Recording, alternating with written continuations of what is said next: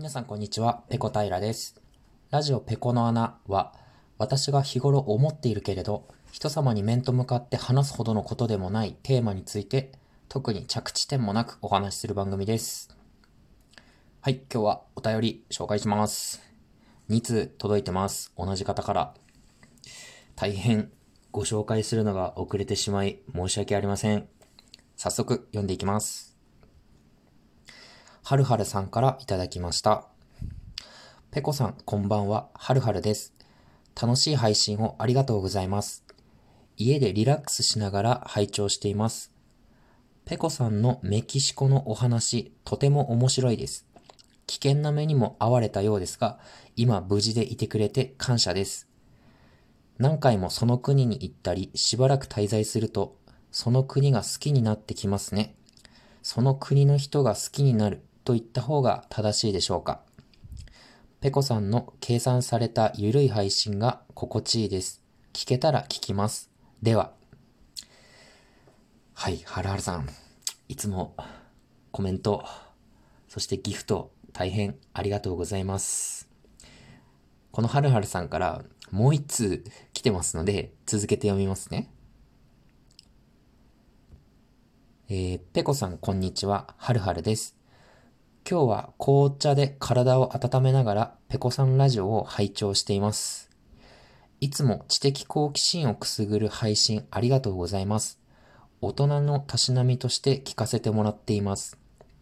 ペコさんの知識の豊富さにいつも驚かされています。メキシコのお話、ジンパ、火の玉ドッジボール、ズボン交換事件など、まだまだ世界で自分の知らないことはあるのだなと感じました。これからアメリカ横断のお話になりますね。微力ながらギフトをお送りいたします。ありがとうございます。ではまた。というわけで、はるはるさんからギフトをいただきました。もう本当にいつもありがとうございます。ではお便りにコメントしていきますね。まず1通目。えー、っと、家でリラックスしながら聞いていただいているっていうことですね。ありがとうございます。もうお家でもですね、の出先でも安心して聞ける大人のための知的教養バラエティですので、これからも一つのエピソードにつき、ま8万回ぐらいですね、もう耳から血が出るぐらいガンガン聞いて、いいね、ネギボタンも、えー、指の皮がめくれるぐらい連打してください。そして、ペ、えっと、ペコさんのメキシコのお話とても面白いです。えー、そうなんですよ。僕、メキシコにですね、トータルで2年、2年ぐらいいたんですよね。で、最初の3ヶ月は語学学校に通ってスペイン語を勉強して、まあそれからはメキシコで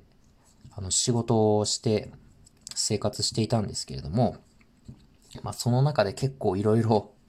起こるわけなんですよね。で、その話をまあちょこちょこと生配信の方で、まあ、お話しさせてもらって、まあ、それについて面白いっていうふうにあの言っていただいたってことですね。大変ありがとうございます。でもこれまでに生配信でお話ししたメキシコの話っていうのは、もう本当にまだ1%もないぐらいなので、ネタはたくさんあると思ってますので、今後もぜひ、えー、生配信、それから収録配信の方を聞いていただければっていうふうに思います。やっぱり言葉が徐々に分かってくるようになると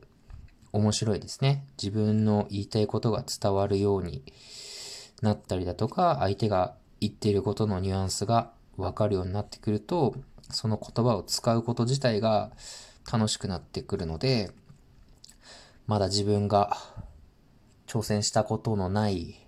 分野だとかシーンでそのメキシコだとまあスペイン語なんですけれども、スペイン語をちょっと使ってみようかっていう風になるので、覚えれば覚えるほど、まあ、どんどん次の楽しみが増していくっていう、そういういい循環に、えー、自分は身を置けていたんじゃないかなっていうふうに思います。それから2通目ですね。あ、その前にちょっと褒められてたんで、ペコさんの計算されたゆるい配信が心地いいです。ありがとうございます。そうですね。割と何を話そうかなっていうことは、事前にこう、メモを作っておくんですね。まあ、これとこれとこれをこういう順番で言おうとか、まあ、これはちょっと必ず入れないと意味が伝わらないなっていう、まあ、重要なフレーズだとか、そういうことについては、まあ、事前にメモを作って話すんですけれども、生配信聞いていただくとわかると思うんですけど、脱線もかなり多いです。というか、まあ、メモは用意するんですけど、自分でレールを敷いていないので、まあ、あっちに行ったり、こっちに行ったりと、結構メインのテーマから離れて、枝葉の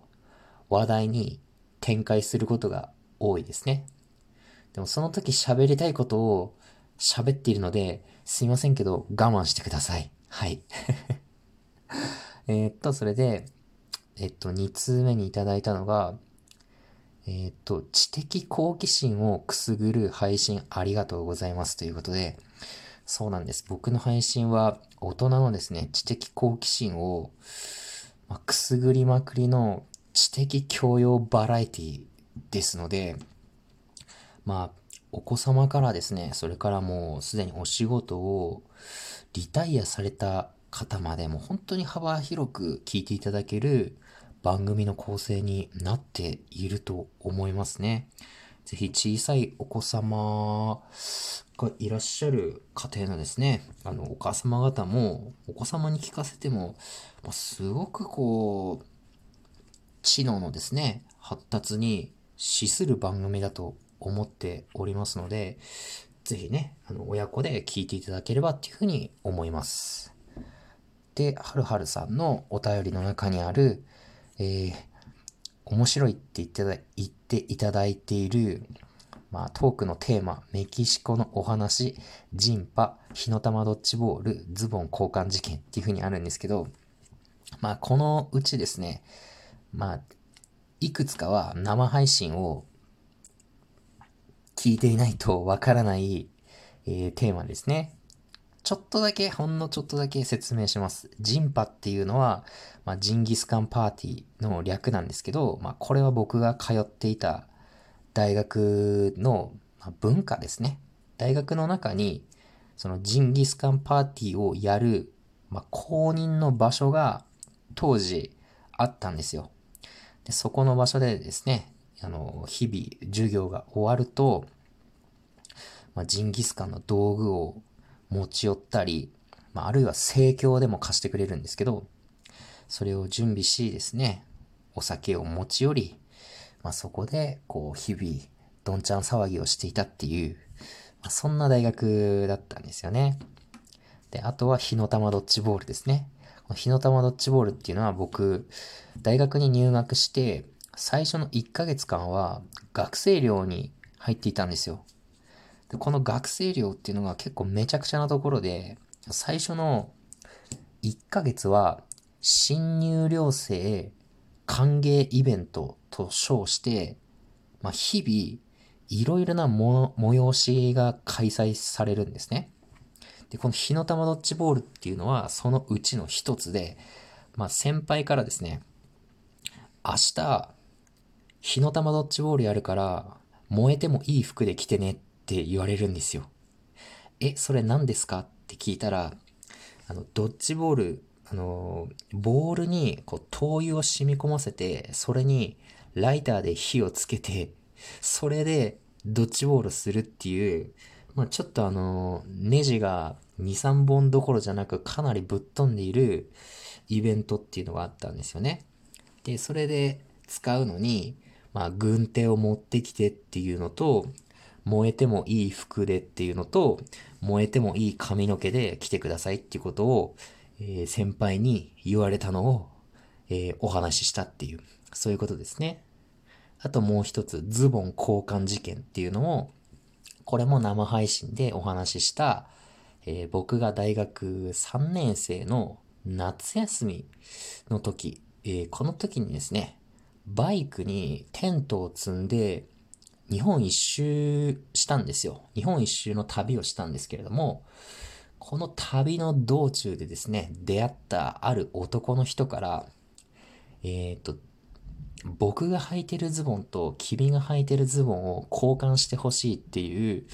あの、なかなかこう理解に時間を要する、あの、お願いをされたことがありまして、まあ、これでかなり僕の人生の中でもトップクラスの 衝撃を受けて、まあ、命からがら逃げ、その人の家から逃げ出してきたっていう、まあ、そういう珍事件がありました。ちょっとアーカイブがライブ配信残らないんですけども、近日中のアップデートで残るようになるっていうことなんで、もしかしたら過去分、過去に配信した分も残るのかもしれないです。の、聞き逃した方は、もしそちらが残るようになれば、ぜひ聞いていただきたいですね。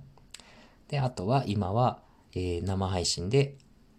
大学4年生の時にしたバスでのアメリカ一周の旅ですね。これについてお話ししてるんですけれども、えー、これについても、あの、楽しみにしていただいているってことで、大変ありがとうございます。そしてギフトもいただきました。大変ありがとうございます。今後も、えー、皆さんに楽しんでいただけるようなお話をしていきたいと思ってますので、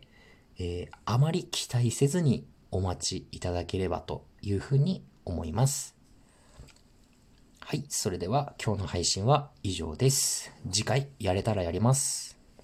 それでは。